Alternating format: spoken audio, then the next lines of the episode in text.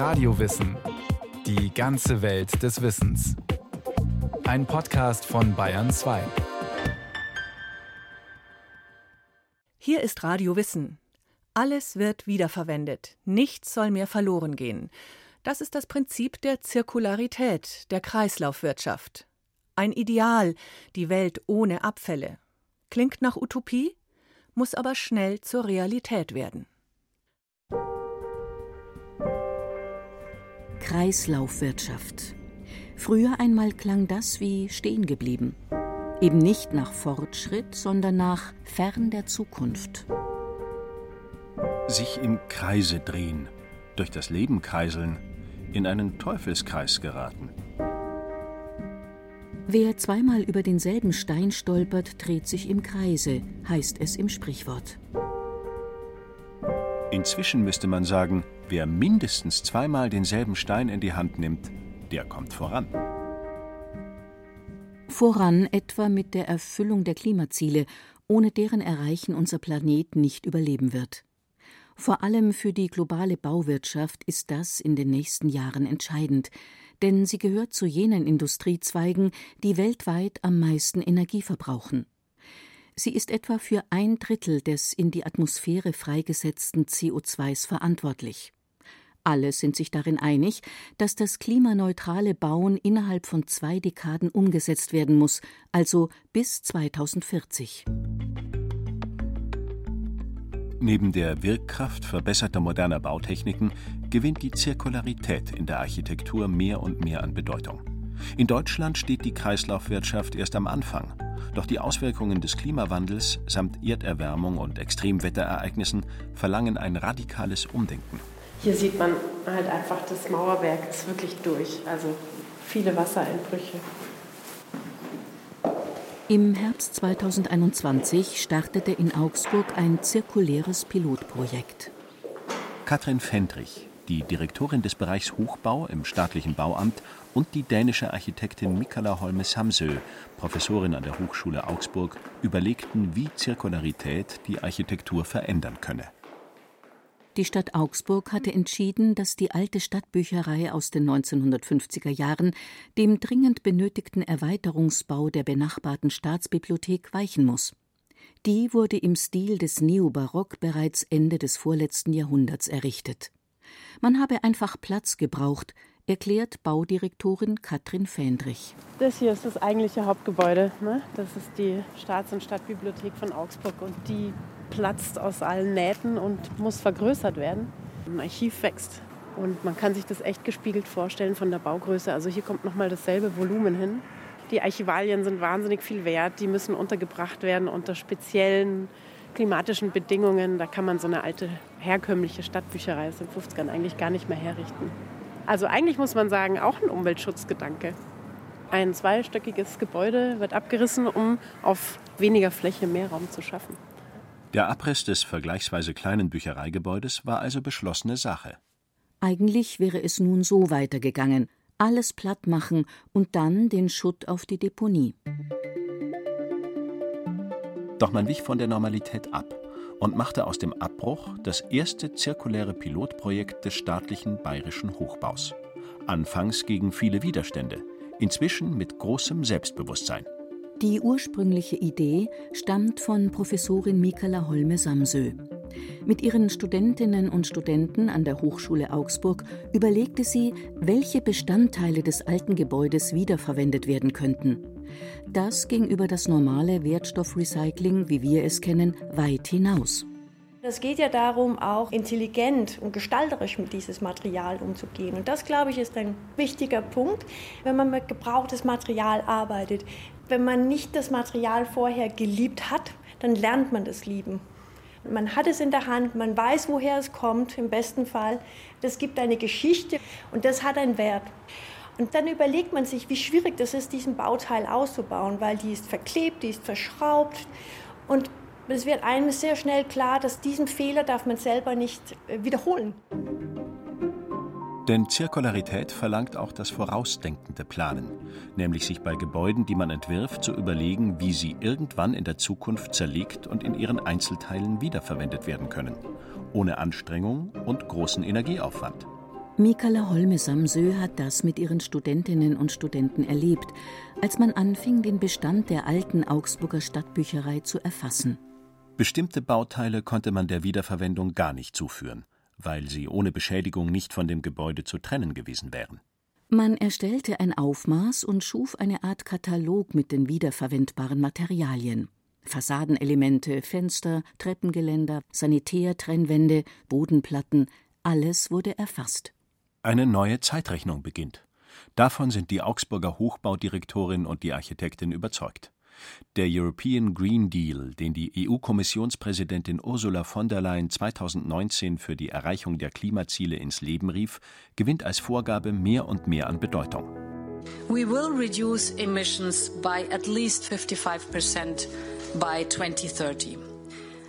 Mit dem European Green Deal möchte von der Leyen bis Mitte des 21. Jahrhunderts die Nettoemission von Treibhausgasen auf Null reduzieren und somit den Kontinent klimaneutral machen, auch dank der Zirkularität. Ein ehrgeiziges Vorhaben. Die Frage ist, lässt sich das überhaupt so schnell erreichen? Und wenn ja, wie? Wir kriegen jetzt plötzlich sehr viele Anfragen aus dem Bereich der Industrie, aus dem Bereich von Dienstleistungsunternehmen auch, die plötzlich wissen wollen, wie geht denn tatsächlich dieses nachhaltige Bauen, wie geht auch der Nachweis, dass es nachhaltig ist, also Ökobilanzierung als Thema und zwar lebenszyklusbasiert. Wie kann ich ausrechnen, was mein Gebäude eigentlich am Ende der Lebensdauer dann verursacht hat an Emissionen im Bereich Material, im Bereich Betrieb? Kann ich mein Gebäude rückbauen? Zirkularität als Stichwort des Green Deals der EU. Der Architekt und Professor Werner Lang wurde 2010 zum ersten Inhaber des Lehrstuhls für energieeffizientes und nachhaltiges Planen und Bauen an der Technischen Universität München berufen. Zuvor leitete er das Center for Sustainable Development an der University of Texas in Austin. Lang gilt als einer der international gefragtesten Wissenschaftler in Bezug auf Nachhaltigkeit. Den European Green Deal sieht er als einen wichtigen Baustein für die Zukunft. Nicht nur im Sinne von Kreislaufwirtschaft, sondern auch im Sinne von Zirkularität als Auseinandersetzung mit den Wechselwirkungen. Also wie wirkt jetzt meinetwegen Mobilität sich auf das Leben in der Stadt aus? Wie wirkt sich Grün beispielsweise als Unterstützer der Entstressung meinetwegen in der Stadt aus, weil ich andere Mobilitätswege habe, die plötzlich eine Qualität bekommen. Statt im Stau zu stehen, kann ich vielleicht tatsächlich mich auf dem Fahrrad bewegen in einem geschützten Bereich, der vielleicht sogar verschattet ist, der auf jeden Fall nicht gefährlich ist und wie diese Dinge dann wieder in Wechselwirkung stehen mit der menschlichen Gesundheit. Als industrielle Gesellschaft mit permanenten Wachstumserwartungen befinden wir uns in Sachen Klima- und Umweltschutz zunehmend in einer Sackgasse. Diese Erkenntnis wird mehrheitsfähig.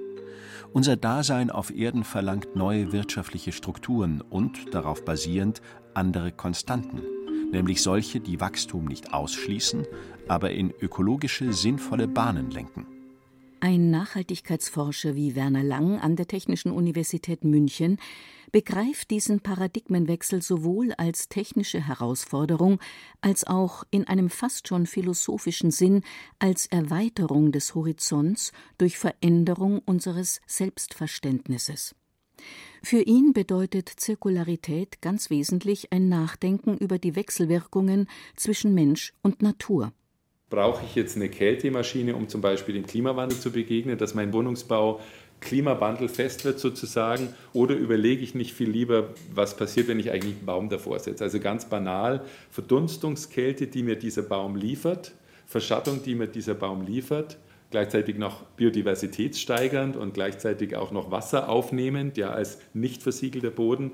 Wenn diese Instrumente der grünen Infrastruktur als technisches Konstrukt Teil meiner Planung ist, dann wäre es dumm schlichtweg, wenn ich mich als Architekt dem verschließen werde. Und ich glaube schon, dass wir als Architekt Dienstleister der Gesellschaft sind und auch diesen Beruf so verstehen müssen. Die Bauwirtschaft als einer der größten CO2-Erzeuger steht im Zentrum eines Prozesses der Neuorientierung. Die im Green Deal und von Professoren wie Werner Lang geforderte Zirkularität bedeutet vor allem ein neues Denken in ganzheitlichen Zusammenhängen. Darum bemühen sich schon seit Jahren neben Einzelpersonen wie etwa bei der Recyclingaktion der Alten Stadtbücherei in Augsburg vor allem viele Institutionen und Projektgemeinschaften. Sie bereiten gewissermaßen den Boden für den Green Deal, wie etwa der Bund Deutscher Baumeister, Architekten und Ingenieure, der im Zweijahresturnus zusammen mit der deutschen Bauzeitschrift DBZ den Balthasar-Neumann-Preis vergibt.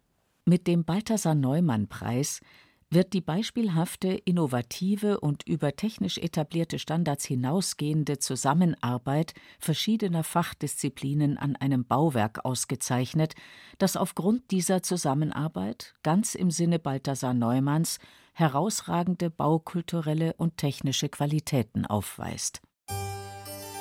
Der 1687 im böhmischen Eger geborene Balthasar Neumann, der Namensgeber des Preises, war einer der einflussreichsten Baumeister des Barock in Bayern. Er gilt nicht nur als bedeutender Architekt, sondern auch als Begründer der modernen Stadtplanung. Neumann durchdachte bauliche Zusammenhänge im Sinne ihrer gesellschaftlichen Nützlichkeit neu und erforschte die infrastrukturelle Sinnhaftigkeit auch im Sinne der Zirkularität. Nur hieß das damals noch nicht so. Mit dem Balthasar Neumann Preis 2021 wurde etwa der Um- und teilweise Neubau der Kindertagesstätte Caroline Goldhofer in Memmingen ausgezeichnet. Das Projekt des Kemptener Büros Heiler Geiger Architekten ist laut Jury ein Musterbeispiel an architektonischer Achtung vor dem Bestehenden, Behutsamkeit in der Veränderung und Zurückhaltung im Neuen. Die prämierte Kita ist ein Paradebeispiel für das Ineinandergreifen von Pädagogik, Architektur, Ökologie sowie eines famosen Energiekonzeptes. Das heißt, es war einmal eine Villa aus den 60er Jahren. Das Gebäude im Norden von Memmingen wurde 2013 von der Unternehmergattin Caroline Goldhofer-Prützel testamentarisch einer neuen Nutzung zugeführt. Im früheren Wohnhaus der Familie im Ortsteil Ammendingen, so verfügte sie, solle eine Kindertagesstätte entstehen im Sinne der sogenannten Reggio-Pädagogik. Für die beiden Architekten Peter Geiger und Jörg Heiler befruchtete die aus der norditalienischen Stadt Reggio Emilia stammende Erziehungsphilosophie die Bauaufgabe ganz wesentlich. Bei dieser Pädagogik ist das Entscheidende, mit dem Wert und Bestand des Gebrauchten umzugehen und diesen kreativ wiederzuverwenden.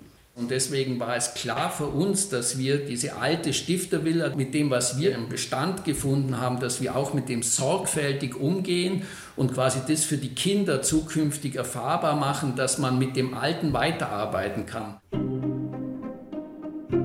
Die bauliche Leitidee war also da, nur der Bungalow mit seinem leicht geneigten Ziegeldach und den beiden angegliederten Bereichen eines Schwimmbades und einer Garage taugte nicht für die räumlichen Bedürfnisse einer Kindertagesstätte.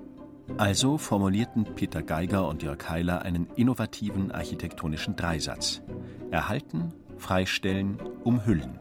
Sie trugen das Dach des Bungalows ab und befreiten die drei ursprünglichen Gebäudeteile von ihren kleinen Verbindungsgängen so konnten sie 75 Prozent des Bestandes erhalten, ganz im Sinne der Reggio-Pädagogik und ihres Bewahrungsanspruches. Gleichzeitig erfüllten sie ein wichtiges Nachhaltigkeitsziel. Die sogenannte graue Energie, also das, was für Herstellung, Lagerung, Transport, Verkauf und Entsorgung am Ende des Lebenszyklus eines Gebäudes aufgewendet wurde, blieb durch die Weiternutzung der Villa gebunden und erhalten. Wir produzieren ja im Jahr pro Einwohner in Deutschland circa 2,5 Tonnen an Abfall für Abbruch und Baumüll im Vergleich zum Hausmüll, der bei circa 250 Kilogramm liegt. Deswegen ist eben dieser Bestandserhalt so wichtig und wir müssen zu einer Zirkularität beim Bauen wieder zurückkommen. Im Fall der Kindertagesstätte Caroline Goldhofer in Memmingen wurde das wenige Abbruchmaterial sogar noch als Schüttgut für die Gartengestaltung eingesetzt. Der architektonische Clou ist aber die Um- und Überhüllung der ursprünglichen Gebäudeteile durch eine Art Verpackung aus Polycarbonat. Wie ein großes transparentes Zelt überdeckt die neue Hülle die freigestellte Villa.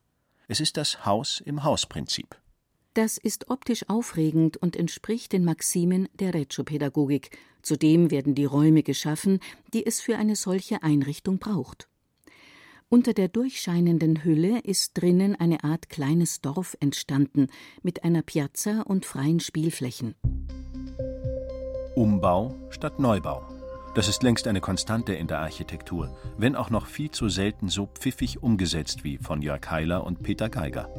Auch das französische Architektenpaar Anne Lacaton und Jean-Philippe Vassal propagieren diese Art des Bauens und haben unter anderem dafür den Pritzker-Preis bekommen, eine Auszeichnung für Baukunst, die mit dem Nobelpreis vergleichbar ist. So haben Lacaton und Vasall in die Jahre gekommene Wohnblöcke in Paris und Bordeaux umgestaltet und erweitert, mit vor die Fassade gesetzten Wintergartenmodulen.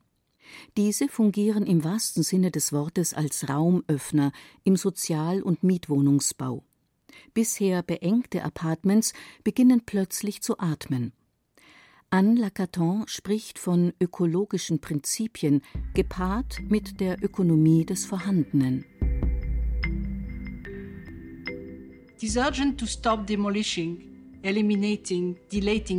es ist dringend notwendig, mit Abriss, Beseitigung, Auslöschung und dem Wegradieren von Architektur aufzuhören. Wir sollten beginnen, die Stadt so zu nehmen, wie sie ist, genauso wie sie ist. Sie neu zu denken mit all dem, was wir bereits haben. Jedes Gebäude kann umgebaut und weiterverwendet werden. Jede Einschränkung kann ins Positive überführt werden. Also lasst uns erweitern und vergrößern, statt abzureißen und wieder aufzubauen. Es ist ökologischer, sparsamer, schonender und optimistischer als alles andere. Und es ist kreativer. It is also more creative. Ich glaube, dieses Bewusstsein setzt sich mehr und mehr durch und wird die nächsten zehn Jahre unsere Politik, nicht nur die Forschungspolitik, sondern auch die Gesellschaftspolitik sozusagen beeinflussen. Die Erkenntnis setzt sich durch und ich glaube auch, dass es nicht nur eben dieser gesetzlichen Vorgaben allein geschuldet ist, dass ein Umdenken stattfindet, sondern dass wir als Gesellschaft mehr und mehr erkennen, dass wir uns eigentlich der eigenen Existenz berauben. Fragt man den Münchner Professor Werner Lang, wie lange es dauert, bis das Prinzip der Zirkularität als etwas Selbstverständliches begriffen werde und im besten Sinne Alltag sei, gibt er zu bedenken, dass man erst die Debatte um die so viel und so gerne diskutierte Wirkkraft alter und neu zu entwickelnder Baumaterialien hinter sich lassen müsse.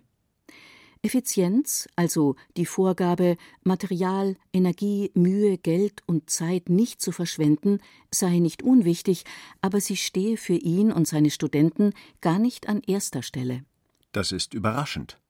Denn von einem Uniprofessor mit entsprechender Forschungsabteilung zur Nachhaltigkeit erwartet man geradezu innovative, hochtechnisierte Lösungen anzubieten. Lang aber meint, viel entscheidender sei es, unsere grundsätzliche Haltung zu alt und neu zu korrigieren zum Fortschritt, zur Höhe der eigenen Ansprüche. Und Werner Lang ist überzeugt, die nachhaltigste Form des Bauens ist, nicht zu bauen. Ein Statement, das man im Zusammenhang mit den Nachhaltigkeitsdebatten immer öfter hört. Auch in Forschung und Verwaltung wird es immer häufiger als prägende Leitlinie begriffen. Das raffinierte Gestalten des Bestandes, wie im Fall der Kindertagesstätte Caroline Goldhofer in Memmingen, birgt noch ein riesiges Potenzial. Auf jeden Fall in den Ländern, die ausgeprägt industrialisiert und damit auch baulich weit entwickelt sind. Der Begriff der Zirkularität hilft, den Fortschritt neu zu denken. Eng verbunden mit Zirkularität wird auch viel über Suffizienz nachgedacht, also Begrenzung. Oder, wie Werner Lang es ausdrückt, Genügsamkeit, was brauche ich überhaupt? Wann ist genug genug? Was brauche ich, um glücklich zu sein? Da sind wir bei der Quadratmeterdiskussion. In Bayern haben wir einen Durchschnittswert mittlerweile von um die 55 Quadratmeter pro Person. Vor 60 Jahren waren es noch 25. Sind wir jetzt alle so groß geworden, dass wir größere Wohnungen brauchen? Die Antwort ist nein. Und erst dann schaue ich noch, wie ich dann so ein Stück weit mit Effizienz umgehe. Also der größte Hebel ist tatsächlich im Bereich Suffizienz und Konsistenz und dann erst der dritte Teil mit der Effizienz. Konsistenz, also die sinnvolle Nutzung des Bestehenden, ist der Leitbegriff für alle Formen von Zirkularität. Mit seinen Studentinnen und Studenten forscht Werner Lang am zukünftigen Prinzip geschlossener Kreisläufe. Cradle to Cradle heißt das in der Fachsprache, also von Wiege zu Wiege. Entscheidend ist die vorauseilende Planung für die spätere Wiederverwendbarkeit verbauter Materialien, das Mitdenken eben ganz im Sinne der Konsistenz. Der Kampf gegen die Verschwendung von Ressourcen am Bau hat gerade erst begonnen. Für Architektinnen und Architekten bedeutet das ein ganzheitliches Umdenken. Sie dürfen die spätere Nutzbarkeit der verwendeten Materialien nicht übersehen, sondern müssen sie sogar in den Vordergrund stellen. In Augsburg hat die Professorin Mikala Holme-Samsö ihre Studierenden animiert, die Entwurfsmethoden der Zukunft konkret auszuprobieren. Sie bekamen die Aufgabe, aus den wiederverwendbaren Materialien der abgerissenen alten Stadtbücherei neue Gebäude zu gestalten. Die Ergebnisse sind verblüffend. Keineswegs second-hand, sondern originell, sinnlich, überraschend, überzeugend. Nur der Prozess ist ein ganz anderer als bisher. Er wird gewissermaßen auf den Kopf gestellt. Entworfen wird jetzt mit und nach dem Vorhandenen. Das Neue entsteht aus dem Alten. Ein Paradigmenwechsel, sagt Holme Samsö. Das Zeitalter des Übertrittes von der expansiven zur reduktiven Moderne beginne. Wir haben in Saus und Braus in der Moderne gelebt und haben uns äh, gefreut über den technischen Fortschritt und unser Wohlstand. Und jetzt sind wir in der reduktiven Moderne gelandet. Oder alle, die denken können, überlegen sich jetzt, wie kommen wir dahin? Es wird in den nächsten Jahren zunehmend digitale Foren sowie reale Orte für den Verkauf alter, bereits verwendeter Baumaterialien geben. Andere Länder wie etwa Dänemark sind da Vorreiter und Deutschland in der Entwicklung zirkulärer Strukturen voraus. Aber in Augsburg wurde ein Anfang gemacht. Vieles, was aus der alten Stadtbücherei als wiederverwendbar erachtet und auf eine professionelle Gebrauchtbörse ins Netz gestellt wurde, ließ sich verkaufen. Damit hat das staatliche Bauamt zwar nicht übermäßig Geld verdient, die Kosten für den Abbruch konnten allenfalls etwas gesenkt werden. Aber der Nutzen sollte sowieso kein direkt wirtschaftlicher sein, sondern vor allem ein gesellschaftlicher und ökologischer, sagt die Hochbaudirektorin Katrin Fendrich. Bauen ist immer wie so ein Spiegel der Gesellschaft. Und wenn ich mir das anschaue, was wir gerade bauen, es ist wahnsinnig dekadent. Es ist einfach dekadent. Was wir alles irgendwie beachten müssen, das hat alles seinen Ursprung, seine Herkunft, seine Berechtigung. Brandschutz, Barrierefreiheit, Energieeinsparungsverordnung, was es alles gibt. Und am Schluss kommen Maschinen raus, die eigentlich unbezahlbar sind. Ja? Und wir haben alle gelernt bei Corona, was so ein Lockdown bedeutet für die Lieferkette. Jetzt haben wir irgendwie Putin, der den Gashahn zudreht, beziehungsweise wir wollen ihn zudrehen. Also es wird ja so weitergehen. Wir können nicht mehr in dieser Dekadenz weiterleben. Und wir müssen das, was wir haben, benutzen. Und warum nicht auch weiter benutzen? Das haben so viele Gesellschaftsformen vor uns auch gemacht. Jetzt ist es halt an uns, dass wir es wieder anfangen. Aus alt mach neu. Wie das Prinzip der Zirkularität die Architektur nachhaltiger machen kann, hat Moritz Hohlfelder erzählt. Nachhaltigkeit ist gut, reicht aber nicht. Noch besser wäre da Regeneration. Zum Beispiel in der Landwirtschaft, mit spezieller Bewirtschaftung der Erde und des Wassers. Mehr dazu hören Sie in der Radiowissen-Folge über regenerative Kulturen. Den Link dazu finden Sie in den Show Notes. Viel Spaß beim Hören.